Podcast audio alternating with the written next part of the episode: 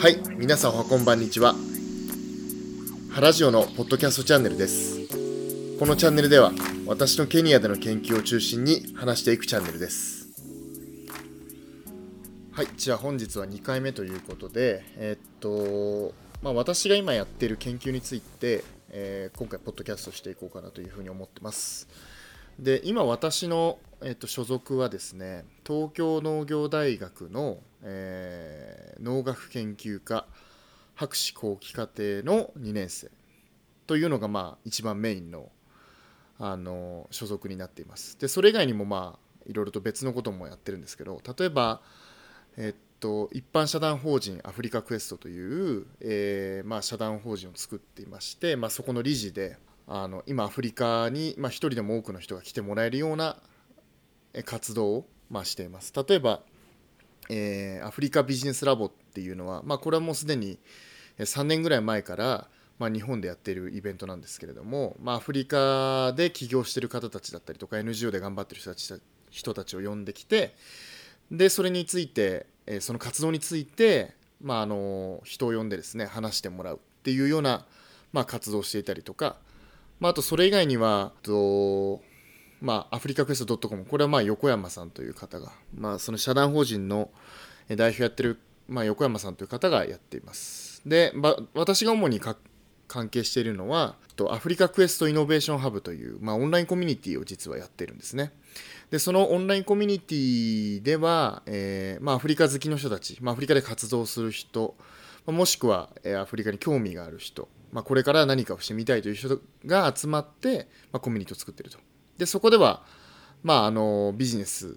をするための仲間を見つけたりとか、まあ、お金を集めたりとか、まあ、あとは情報交換したりとかっていう、まあ、コミュニティを、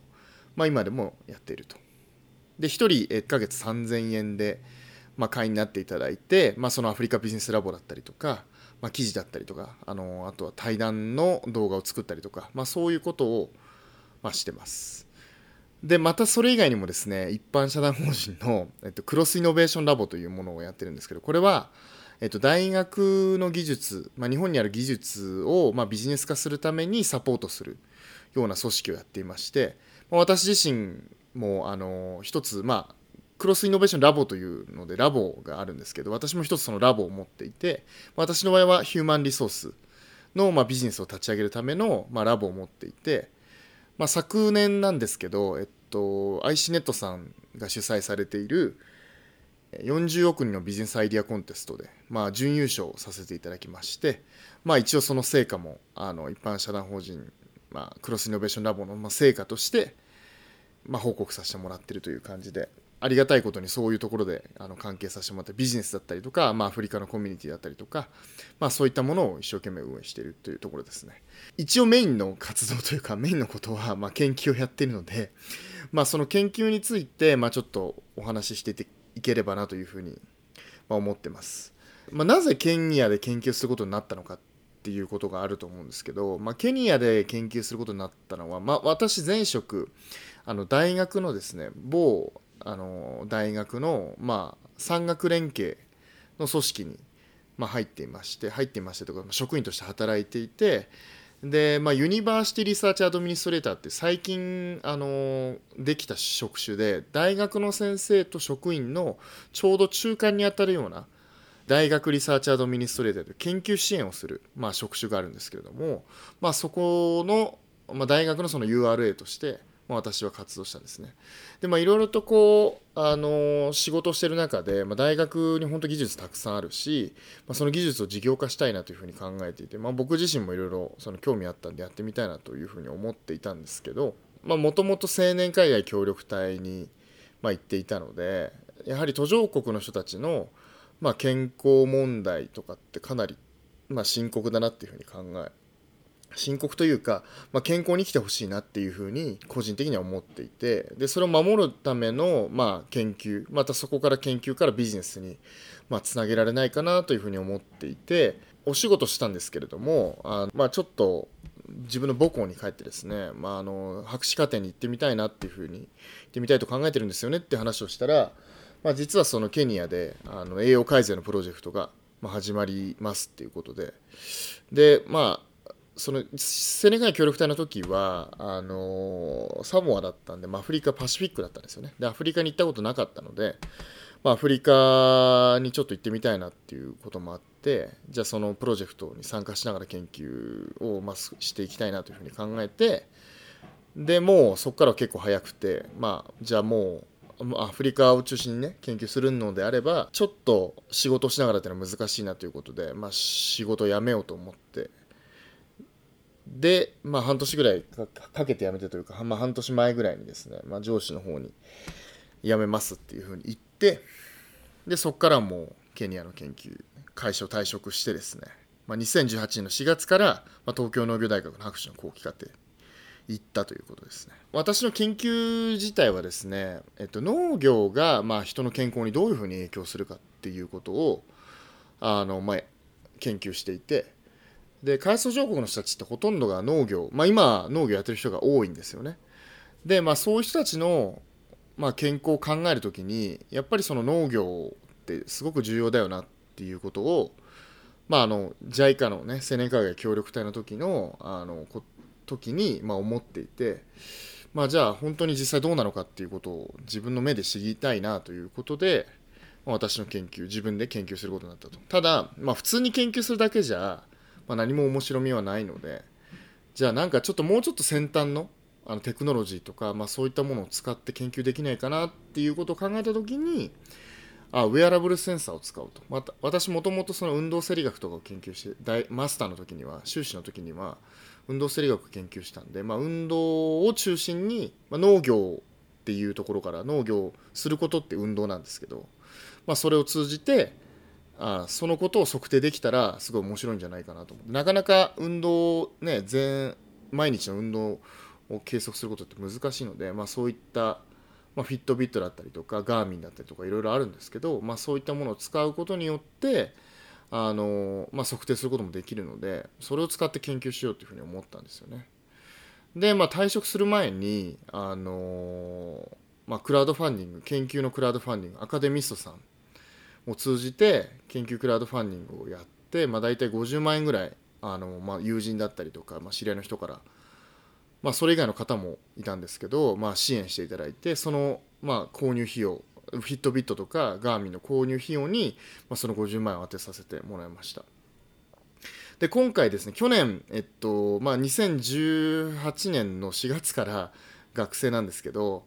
えー、っとまあ、ケニアに初めて来たのはその2018年の5月に、まあ、研究プロジェクトの一環で、まあ、ケニアに来さ来させてもらって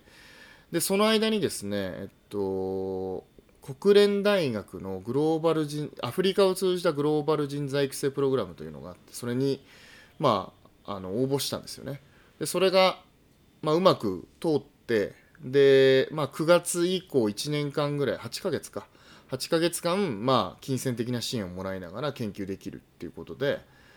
えっと、5月に1回行って帰ってきて8月からまたケニアに、え渡航して行ったんですけど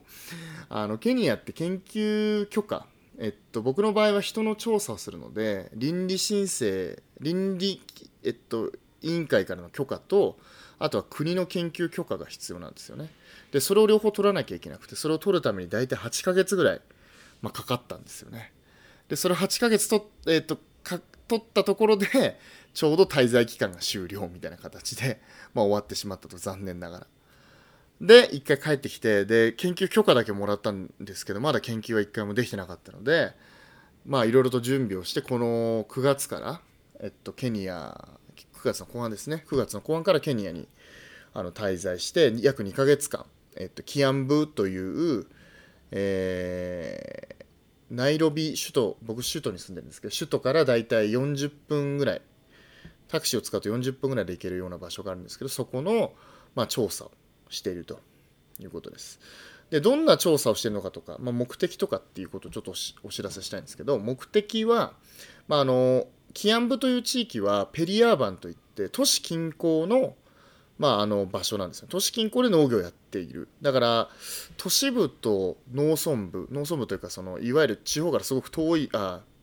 首都からすごく遠いところとはまた別で、まあ、都市に物を供給したりしている人たちとか都市にま働きに出ている人たちっていう人が多い地域の、まあえっと、農家の人たちの、まあ、健康状態とかはどういうふうになってるのかということをあの調査するために今回います。で、まあ、私の大きな目標は、まあ、農業を通じて健康問題を改善するということで、まあ、農家の人たちねあの農作物とかたくさん作ってるんですけど、まあ、それ実際に食べているのかどうかとか、まあ、あとは農業を通じてその活動量が上がって、まあ、健康な体、まあ、健康どういう状態が健康かっていうのもすごい難しい定義なんですけど、まあ、健康、まあ、いわゆる基準値 BMI だったら22に近いかどうかっていうことをまあ調べていると。でその関係性がどうなのかっていうのがすごく僕の中でか、あのー、興味があって、まあ、いわゆるその農業をするっていうことは、まあ、お金を稼ぐためなんですけど実際はその健康を維持するためにもすごく重要なんじゃないかなっていうふうに僕は思っていて、まあ、それが実際そうなのかどそうなのかそうじゃないのかっていうのを、まあ、あの統計的に解析をして明らかにするということを目的にしてます。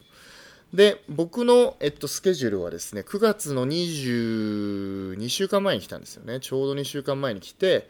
えー、毎週1週間ごとに、えー、村を変えてます。えっと、私をサポートしてくれているリサーチアシスタントが、まあ、2人いるので、その2人と一緒に、まあ、やっていて、グレースっていう子と、えっと、マシューという子なんですけど、えっとまあ、グレイスとマシュそれぞれ別の地域に、えー、1週間ずつ、まあ、僕も一緒に行きますけど1週間ずつ行ってで、まあえっとまあ、各村、えー、5軒ずつ農家を、えー、ピックアップしてあるので、まあ、そこに、えー、フィットビットとか、まあ、そういったものを渡したりとか食事の調査をしたりあのしています。で具体的にどんなスケジュールでやってるかというと,、えーとまあ、月曜日の朝、えー、集合してで、フィットビットと、えっと、コンセントフォームですね、許可、えっと、承諾書、この研究に、えっと、参加します。で、こんなベネフィットがあります、こんな不利益がありますっていうことを書いたコンセントフォームっていう、えっと、許可証みたいな、許可書というか、承諾書か、承諾書があるんですけど、まあ、その承諾書を渡して、まあ、各村に行くと。で、えー、月曜日はフィットビットを渡す。まずコンセントフォームと、承諾書を取ってで研究の説明をしてでフィットビットを渡す。でそれ以外にもウェルビーイング、えっと、今、まあ、どんな気持ちでいるのか、まあ、けけんあのどんなふうに感じるのか。幸せ幸福度はどうなのかっていうものをまず調べる。ということとあとはその家庭の状況ですよね。例えば何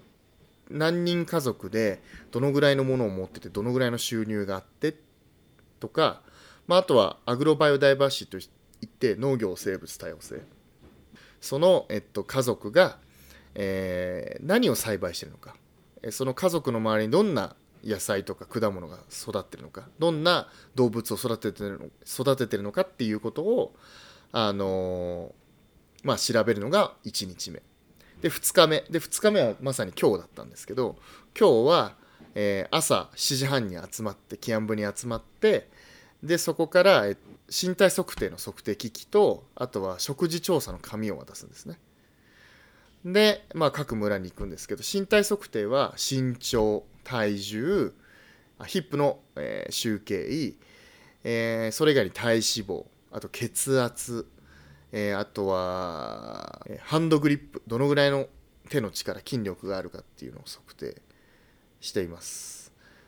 でそれが終わると、えー、食事調査ですね、えー、昨日何食べたのか。なので今日は火曜日なんですけど昨日何食べたのかということで月曜日何食べましたかっていうことを聞きます。朝から。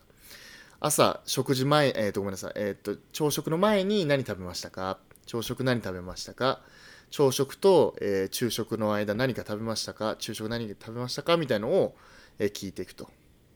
あともう一個あったんですけど、とデイリーアクティビティですね。昨日何してたか。朝何時に起きて、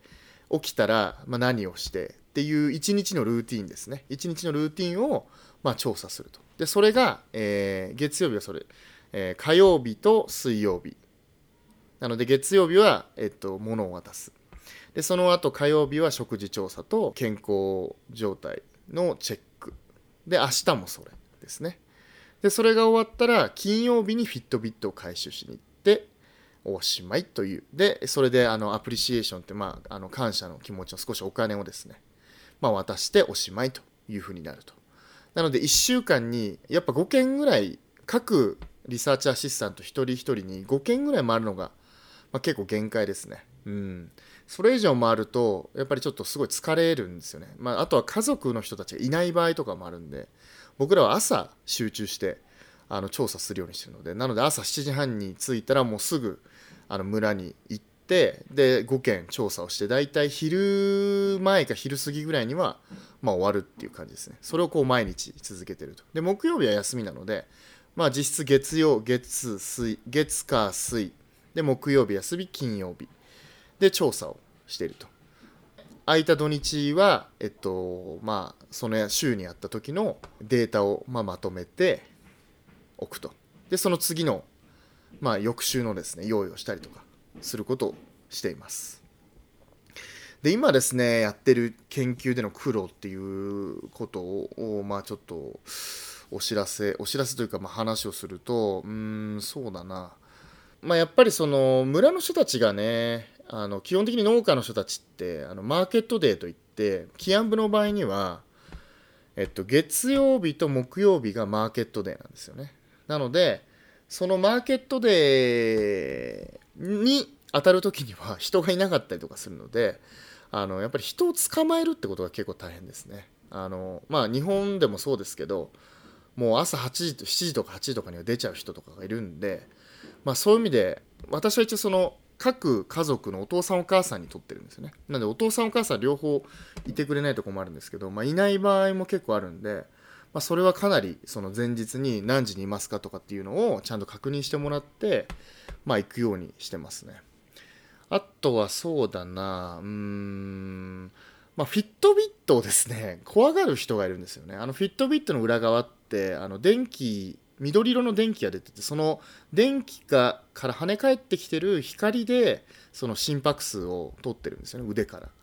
でその光が なんかこうがんになるんじゃないかみたいな ようなことを言っていてそれが結構怖がってやってくれない人が結構いますね。うん。まあそれはちゃんとあのリサーチアシスタントの方から説明をしていやこれは安全ですと。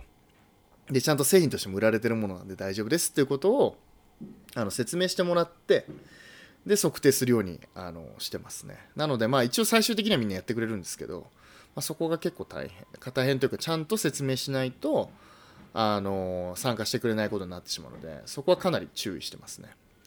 あとはリサーチアシスタントの子たちのまあマネジメントですかね。やっぱりその彼らはまあ実際に現場でデータを取ってるし僕も一緒にデータ取るんですけどあのやっぱりやってるうちにどこに行ったか分かんなくなってきちゃったりとか、まあ、何のデータ取った結構多くの項目を取るんで何のデータ取ったか分かんなくなっちゃうんですよね。でそれをそうならないようにやっぱり注意して常に終わったら確認するように、まあ、毎日毎日一日一日あのその調査が終わったらまず朝集まってでその調査が終わったらその日の夕方も集まってここまでできましたっていうのを確認して解散するようにしてると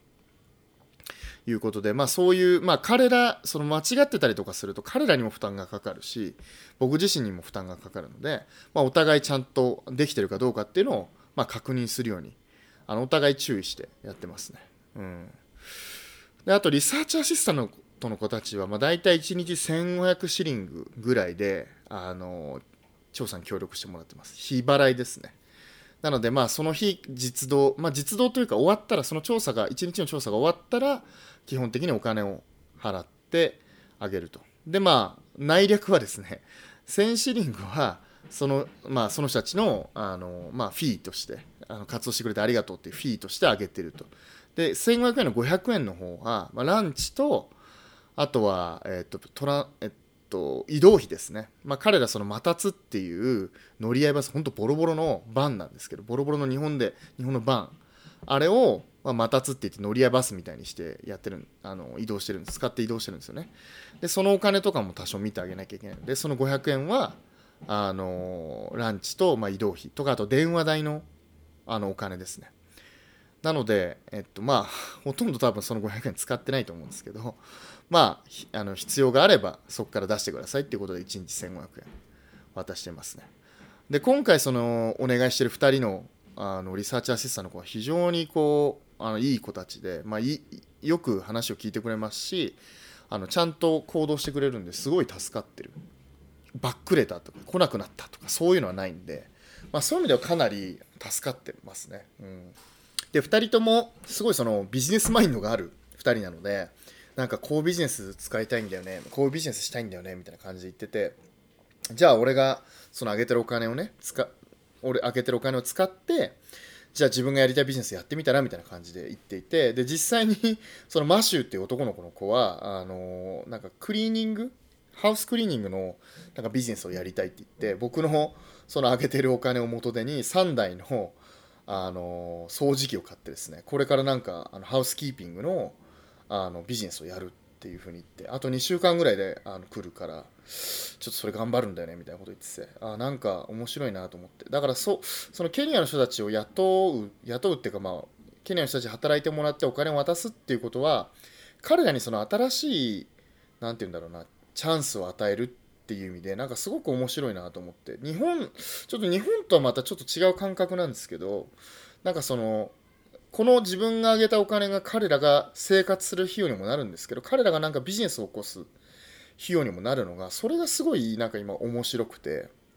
だからマシューとかと言ってるのはじゃあ俺がその君の日々のね、まあ、1500円をインベストメントしてあげるからそのお金を使ってちょっとなんかビジネス一緒にやろうよみたいな感じで言ってるんですよね。でまあ正直日本人からすれば1日彼らに1500円渡すって、まあ、そんなに大変なことじゃないので、まあ、もちろん積もり積もれば大きなお金になるんですけどそんなに大変なことじゃないのでなのでそうやって、まあ、彼ら自身を育てたりとか彼らのビジネスを育てたりとか、まあ、それに関わることができるって結構面白いなと思っててなのでまあ調査が終わってもあの、まあ、僕のビジネスを一緒にやるっていうことで、まあ、少し、ね、彼らに投資をしてあげてなんかちょっとやろうかなっていうふうに考えてるんですよね。なので、あの決してその、まあ、日本に住まれてる方とか、まあ、このラジオを聴いてる方とかもそんなにすごいたくさんお金が必要なわけじゃないのでなんかそうやって本当に何ていうの日本では当たり前のビジネスがこっちじゃなかったりするんで例えばハウスキーピングの仕事だったりとかそういうのをすごい少額のマイクロファイナンスなんですけどマイクロファイナンスで投資してあげることによって、まあ、彼らのその、まあ、収益にもなるしまあ、この国の発展のためになると思うんでなんかそれはそれですごい面白いなって僕個人的にはあの思っていてこれからもちょっとそういうのやってみたいなっていうふうにすごい思ってますなのであのママシューもグレースもまあちょっと1日3000円はきついんですけど、まあ、1人1500円ぐらいだったらまあ1人だけに1500円だったらまあ出してあげられるかなってことなんで、まあ、僕も収入を得ることができるようになったらなんかそういうふうに彼らにやらせてみたいなというふうに考えてます。うんで、えー、っと研究を通じて何を実現したいのかっていうふうなことなんですけど、まあ、この研究を通じて何をしたいかその僕が前職でやっぱりやっていたその大学リサーチアドミニストレーターっていう職職種は、まあ、いわゆるその大学の技術を使ってビジネス化しなさいっていう、まあ、ことがすごい大きなメインテーマだったのでなのでやっぱりそれにすごい僕は実は興味があってそれをほんあのやりたいなっていうふうに思ってるんですよね。なので、あの、自分が、まあ、明らかにした調査結果をもとになんかビジネスができないかなっていうのは、まあ、本当に今もあの考えてるのでなのでまあそうですねソーシャルマーケティングみたいな形になるのかもしれないしまあその研究を通じて知った情報で何かビジネスをするかもしれないんですけどまあいわゆるその研究成果研究成果をもとに、まあ、開発途上国の人たちの健康を守るようなことを、まあ、したいなというふうに考えてます。それが、まあ、私はその国あの国際機関とかそういうところではなくていわゆるそのビジネスですよね、まあ、ソーシャルビジネスって最近は言われるのかもしれないんですけど、まあ、そういったビジネスを通じてあのやっていきたいなというふうに考えてます。なのでまあ何を実現したいかと言われたら会社を立てて途上国の人たちの健康を守るようなあのビジネスがしたいなと。でそのビジネスをするっていうことは非常に難しいその健康のビジネスをするしかもそれが医療者じゃないビジネスをするっていうとなると、まあ、予防医学だったりとかそういったことになると思うんですけど、まあ、その今まだケニアの人たちにとって予防するっていうことのインセンティブがまだまだないと思うんですよね。でやっぱりインセンティブをどうやってつけていくかっていうことが、まあ、すごくあの重要なあのファクターになっているなというふうに思っていて。で例えばあの最近日本でバイタリティという保険ができたんですよね。でそのバイタリティってどんな保険かっていうとあの健康行動いわゆるジムに通ったりとか、えー、すること。まあ1日何万歩1日1万歩以上歩くと例えば保険料が下がります。最初の保険料はちょっと高か高いらしいんですけどその、まあ、健康、えー、活動することに健康的な運動、えー、ごめんなさい健康行動をすることによって、えー、っとその保険料が下がるっていうことが、まあ、あの今出ている保険としてあるんですよね。でそれもともと実は南アフリカから始まった保険の制度で南アフリカのディスカバリーというあの保険会社が始めた、まあ、ビジネスなんですよね。でケニアではまだそういうことがないので、まあ、そういうことできないかなっていうことを考えています。まあ、ただそれだけだとねあの競合とかも出てくるかもしれないのでもっともっとどうやったら差別化できるかっていうことをやっぱり考えたりしていますね。あとはあのモバイルヘルスとかも非常に興味があってでなんでかというとあのやっぱりケニアっていう国医療病院はまあそこそこあるんですけどその病院の人たちの絶対数がやっぱり少ないですよね。で例えば僕が今調査してる中でもじゃあ今まで、えっと、血圧測ったことありますかっていう人とかってあ血圧測ったことないっていう人結構多いんですよ実は。うん、人生で一回も測ったことないみたいな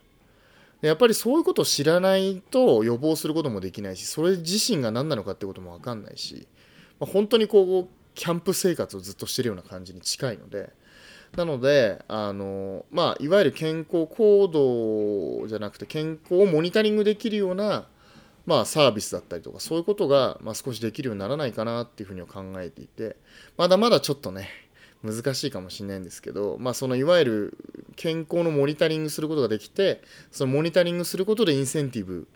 が得ることができれば、まあ、ビジネスになるんじゃないかなっていうふうには考えてますよね。まあ、ただちょっと今のところまだできてないんでじゃあどうやったらそれができるのかっていうところは、まあ、これからいろんな人の知恵を借りたりとかしてやっていきたいなと、ま思ってます。うんま、なので、ま、研究成果を、まあ、実際のねえー、ビジネスにつなげたいしそのビジネスをまたビジネスの状態をまた研究するっていうのも、まあ、すごい面白いかなっていうふうに、まあ、思ってます。まあ、なので私がですね、まあ、研究をする、まあ、今どんな研究をしていてでどんなことを実現したいのかっていうのは、まあ、こんな感じなんですよね。うん、そう。まあ、皆さんはどうですかね？あの研究研究っていうとちょっとなんかすごい難しい感じがするんですけどあのやってることはすごいシンプルで、まあ、ちゃんと研究計画を立てて、まあ、今までやってきた人の研究計画を見て研究計画を立ててそれを実行する。で何が足りないのかっていうのを見つけて実行するっていうことですね。でそのアフリカで研究するっていうことはまあたくさんのその外国の人たちも当然アフリカで研究してますけどけどまだまだその自分自国でやるよりはいろんな情報が足りなかったりするので、まあ、そういう意味ではすごい面白いなっていうふうに感じています。例えばケニアの国民調査って2014年にやってるんですけどなんかそれ以前は1980年とかにやっていたりとかしてあの何て言うんだろう。そもそもデータがないみたいな。あとは、えっと、食事のあのフードコンポジションテーブルって言ってその要は日本で言うと、えっと、食品栄養成分表示え食品栄養成分の表があるんですけどそれも日本だと普通にインターネットで見ると出るんですけどケニアは、まあ、最近やっとできたっていう感じなんですよね。なのでまだまだそのないもの尽くし、まあ、特にアフリカの地域では。なので、まあ、そういったことを一つずつ明らかにしていくっていうのも面白いですし、まあ、テクノロジーを使って、まあ、一足飛びであの今まで分からなかったことを知るっていうことも、まあ、また面白いと思いますし、まあ、そういう意味でそのアフリカで研究するっていうのは、まあ、非常に面白いですよね。あと文化的なところも民族が何,、ね、何個か何十民族とかいるんで、まあ、そういうのの違いを調べたりとか、するってことも非常に面白いですよね。うんまあ、また日本で研究することとはもっとちょっと違うあのことがあって